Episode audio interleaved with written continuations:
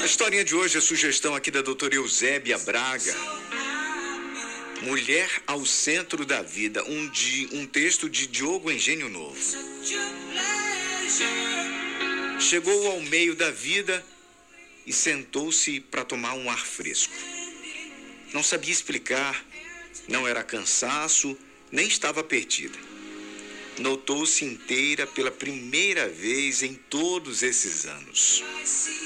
Parou ali, entre os dois lados da estrada, e ficou observando as margens da sua história.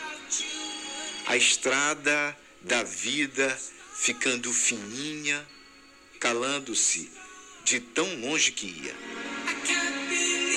Estava em paz observando a menina que foi graciosa, cheia de vida. Estava olhando para si mesma e nem notou. Ali, naquele instante, estava recebendo um presente. Desembrulhava silenciosamente a sabedoria que tanto pediu para ter mais. Quando a mulher chega à metade da estrada da vida, começa lentamente a ralentar o passo. Já notou como tem gente que adora conturbar a própria rotina, alimentar o próprio caos? Ela não. Não mais. Deixa que passem, deixa que corram. A vida é curta demais para acelerar qualquer coisa. Ela quer sentir tudo com a ponta dos dedos. Ela quer notar o que não viu da primeira vez. Senhora do seu próprio tempo. Percebeu a metade da vida que caminhou com elegância, que viveu com verdade, que guiou a própria sombra na estrada em direção ao amor. E como amou! Amou por si, pelos outros, amou em dobro, amou sozinha, amou amar.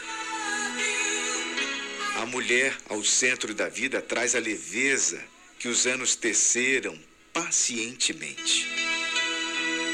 Escuta bem mais, coloca a doçura à frente das palavras, guarda as pessoas com preciosismo. Aquela mulher já perdeu pessoas demais.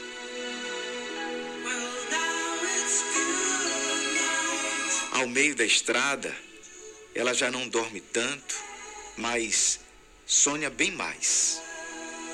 Sonha pelo simples exercício de sonhar. Sonha porque notou que é o sonho que tempera a vida.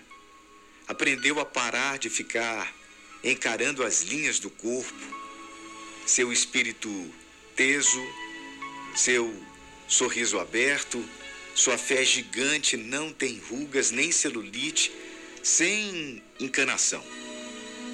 Descobriu que é o segredo é prestar atenção no melhor das coisas, na qualidade das pessoas, nas belas costas que tem e deixá-las ao alcance da vista dos outros.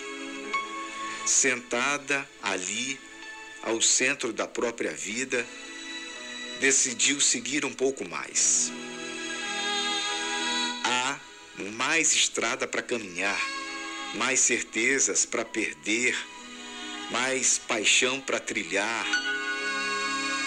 Não há dádiva maior do que compreender-se, que encontrar conforto em morar em si mesmo, que perdoar-se, perdoar e perdoar de dentro para fora ao centro da vida, ela descobriu que a gente não se acaba, a gente vai mesmo é se cabendo a cada ano um pouco mais.